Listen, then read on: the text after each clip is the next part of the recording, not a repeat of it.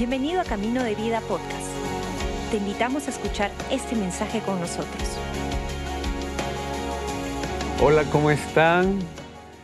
Realmente estoy maravillado de lo que acabamos de cantar, de la grandeza de Dios, de su amor inagotable. Bienvenido, bienvenida. Este es nuestro servicio online y es un honor poder decirte gracias de estar conectada, conectado. Gracias por estar allí. Un saludo muy especial de nuestros pastores principales, Robert y Karen Barrier, pastores principales de aquí en casa, Camino de Vida. Y para nosotros es un honor que compartas este tiempo con nosotros, de verdad. Y, queremos compartirte algunas enseñanzas, principios de la palabra de Dios, porque creemos sinceramente que la palabra hace la obra. Es nuestro Dios obrando en aquellos que deciden voluntariamente decir, Señor, yo quiero que tú vivas en mí, voy a aplicar estos principios. Así que no es solamente para hoy día en esta semana, lo que Dios ponga en tu corazón, aplícalo y tú vas a descubrir lo grande que es ese Dios a quien le estábamos cantando. Muy bien, dicho esto, yo los invito por favor que me acompañen a el Antiguo Testamento, Segunda de Samuel, en el Antiguo Testamento, Segunda de Samuel y el capítulo 6, Segunda de Samuel capítulo 6, y voy a leer solamente un par de versículos, del versículo 18 hacia adelante. Dice la palabra del Señor. Cuando David acabó de ofrecer los holocaustos y ofrendas de paz, bendijo al pueblo en el nombre de Jehová de los ejércitos.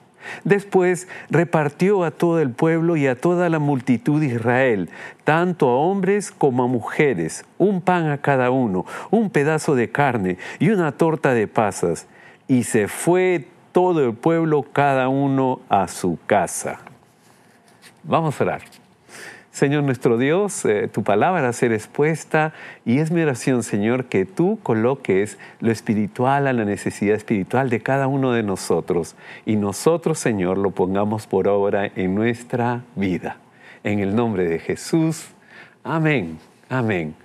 Mira, este pasaje es bien interesante. Yo te recomiendo que lo leas, eh, según de Samuel, todo el capítulo 6.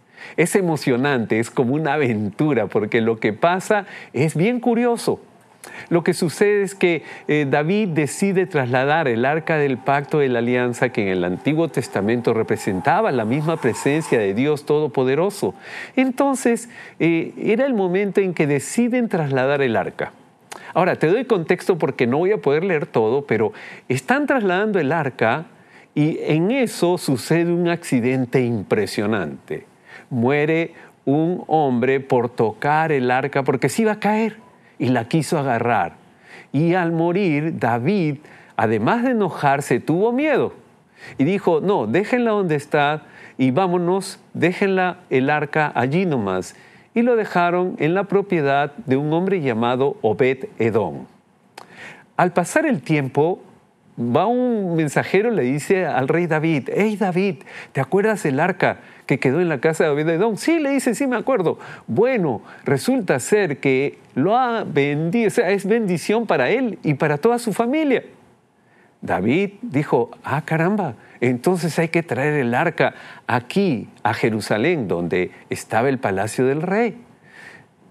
Cuando ocurrió el accidente, quiero que entiendas algo en esa primera oportunidad, lo que estaba sucediendo es que estaban trasladando el arca donde estaba Dios, la representación firme de la presencia de Dios, la estaban trasladando con una carreta jalada por unos bueyes. Pero ¿qué enseñaba la palabra de Dios? La palabra de Dios les había enseñado como instrucción directa de Dios que ellos deberían de trasladar el arca en los hombros de unos sacerdotes. Pero se habían acostumbrado a las costumbres filisteas, a las costumbres de ese mundo, y estaban obrando de acuerdo a las costumbres del mundo. Sí, o sea, estaban imitando el comportamiento del mundo y Dios dijo, no, así no se van a hacer las cosas para mí. Claro, de primera vista suena duro, suena fuerte, pero, ¿sabes? Dios no da sugerencias. Dios no da recomendaciones, Dios da órdenes. Es el Señor de tu vida, el Señor de mi vida, es el Rey. O sea, no en vano yo digo, ay Señor, eres mi rey, yo soy tu siervo. Es que esa es mi condición, esa es la condición de todo aquel que decide amar y seguir a Cristo Jesús como Señor y Salvador. Pero en este contexto quiero que entiendas algo. Dios es bueno, buenísimo, y siempre es un Dios de segundas y terceras y cuartas y todas las oportunidades que requieras. Y de pronto aquí vas a aprender algo porque la humildad, escúchame con cuidado, la humildad es lo más atractivo para Dios. Dios es atraído, su presencia es atraída por la humildad de cada uno de nuestros corazones. Sí, tú me dirás, la adoración, la alabanza, la oración, pero si tú te das cuenta, tienen un común denominador. Te acercas humildemente a orar, a pedir, te acercas humildemente a alabar, entendiendo la grandeza de ese Dios. Hay humildad que Él ve en tu corazón, en mi corazón. Hoy día vamos a hablar de eso, el ingrediente que eh, entra en acción entre la primera parte cuando abandonan el arca en la casa de Obededón y cuando David decide ir en pos del arca para traerla a Jerusalén, hay algo que sucede. Y te acabo de leer un pasaje interesante porque él decide ayudar a las personas. Hay una bendición, una ayuda. Una persona que tiene un corazón humilde, lo primero que hace es ayudar. Ha sido bendecido para bendecir. Si quieres tener alguna pauta, te enseño la primera pauta. ¿Cuál es tu capacidad de ayuda? Porque esa es la capacidad de un corazón humilde. Y lo primero que hizo David fue ayudar, y te lo he leído, y todos se fueron a casa contentos, te imaginas, con alimentos, agradecidos a Dios, agradecidos por el corazón de este hombre. Pero él en humildad reconocía, voy a ayudar de lo que yo he recibido, voy a dar. El primer punto para ti, humildad se practica ayudando, se practica siendo una persona consciente que ha sido bendecido para bendecir a otros. Segundo, mira, es curioso esto, y te voy a contar algo. Eh, en esta semana, en esta semana, estaba meditando sobre este pasaje de ayudar y tuve que hacer unas compras en supermercado. Y bajé al supermercado, dejé mi vehículo estacionado y se me acercó una persona eh, a pedirme una ayuda y en mi corazón estaba ayudarlo y le di una pequeña ayuda. Bajé apurado, le di la pequeña ayuda, me fui corriendo y entré al supermercado, saqué las cosas que tenía que comprar, llegué a casa y llegando a casa descubrimos, mi esposo y yo, que había un ingrediente que habíamos comprado que estaba mal logrado. Lo habíamos comprado en ese, yo lo había comprado en ese supermercado. Entonces regresé, eh, ya lo había abierto y llegué y me fui a la zona de reclamos y le digo, señorita, ¿sabe lo que ha pasado? Y la señorita me miró con una cara sospechosa. Eh, ¿Usted no habrá cambiado esto? ¿Usted no lo ha manipulado? ¿Este es el producto que le dimos? Y te digo la verdad, yo me enojé. Y le dije, ¿cómo va a dudar de lo que yo le estoy diciendo? ¿Cómo va a dudar? Yo no voy a venir aquí a engañarle. Mire lo que cuesta. Por ese valor, ¿cómo cree usted que voy a estar haciendo esto? Pero en realidad estaba ofendido. En realidad me sentía agredido en mi persona.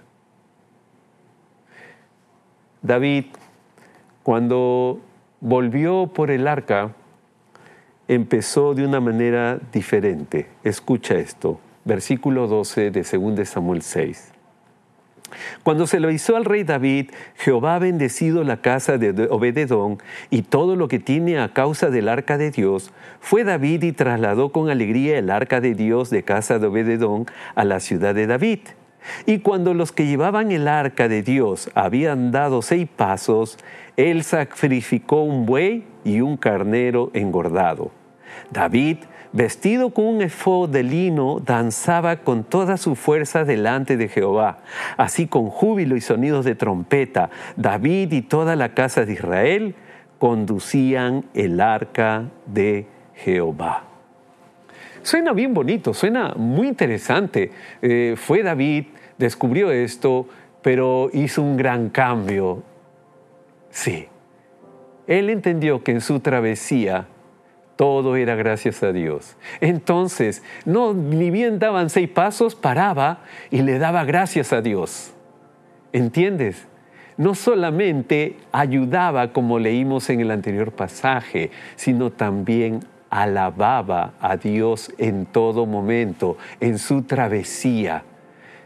¿Haces pausas a lo largo de tu jornada, a lo largo de tu día para decirle, gracias Señor? ¿Cómo eso funciona en tu vida cada seis pasos? Cada seis pasos, cada seis pasos.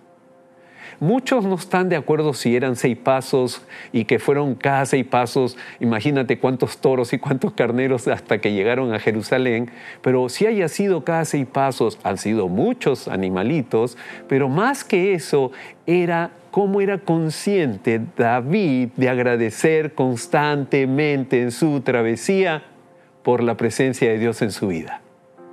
Y eso hacía que tuviera un corazón totalmente rendido a Él lo alababa en gratitud. Mira, un corazón humilde no solamente ayuda, sino agradece constantemente, constantemente. Es interesante entender esto porque David había aprendido algo. No era la manera que él quería hacerlo, sino la manera que Dios deseaba que se le honrara. Y por eso que él, cada paso, cada seis pasos, él paraba y decía, no, gracias Señor, te alabo, gracias, te alabo Señor. ¿Te das cuenta? ¿Cómo es tu vida? Eh, hizo reparar en mi persona. Estaba en el supermercado, eh, la señorita medio que entendió que yo estaba enojado y me dijo, ok Señor, vamos a ver, acompáñeme. Y nos fuimos a la zona donde había esos alimentos. Te confieso que en el camino, en base a este pasaje, yo empecé a repasar y dije, Señor, ¿qué hice? No te agradecí que por lo menos si me atendían bien o mal no importaba, sino agradecerte por tener algo en la mesa. Y mientras iba caminando, le iba agradeciendo a Dios y llegamos al punto y la señorita avergonzada voltea y me dice, Señor, disculpe, no me di cuenta, tiene razón. Y ahí entendí algo. Sí, había quedado en ridículo frente a la señorita reclamándole de una manera no apropiada porque le dije me está ofendiendo y qué sé yo, sin entender qué estaría pasando ella también a lo largo de su jornada. Pero me encantó algo que encontré aquí y vamos por favor, según de Samuel 6, versículo 21, dice la palabra del Señor. Entonces David respondió a Mical, fue delante de Jehová quien me eligió en preferencia a tu padre y a tu casa para constituirme como príncipe sobre el pueblo de Jehová, sobre Israel. Por tanto, danzaré delante de Jehová y me humillaré aún más que esta vez me rebajaré a tus ojos, pero seré honrado delante de las criadas de quienes has hablado. Era Mical, la esposa de David que le dijo, hablando en términos coloquiales, eres un tonto, has hecho el ridículo. Esa palabra resonaba en mi mente, eres un tonto, has hecho el ridículo. Y en eso escuché la voz de Dios. Tú eres mi hijo, yo estoy contigo siempre. Si te equivocaste, agradece y solamente sigue caminando. Le agradecí a la señorita ella se sintió más bien más avergonzada, me dice, no Señor, no tiene que agradecerme, yo estaba en un error. No, gracias, gracias, gracias porque ha sido de gran ayuda, le dije. me fui caminando y soy sincero, me fui avergonzado. Había hecho más ridículo la segunda que la primera vez, pero me quedé pensando algo. Gracias Señor. Así como David me di cuenta de algo, aun cuando a veces tú puedes pasar ridículo, la humildad te enseña algo bien interesante acepta los momentos porque Dios está atrás trabajando. Un corazón humilde ayuda, agradece alabando a Dios, pero acepta momentos que no termina de entender. A veces pasa ridículo, a veces pasa momentos que no entiendes, pero Dios, sí, Dios está obrando. Cada seis pasos. Si le vas a poner un título a tu nota, pon cada seis pasos agradece a Dios. Él está obrando. Agradece a Dios cada seis pasos en tu vida. Vamos a orar. Señor nuestro Dios, Gracias por esta palabra. Gracias porque tú nos enseñas, Señor, en cada paso que damos.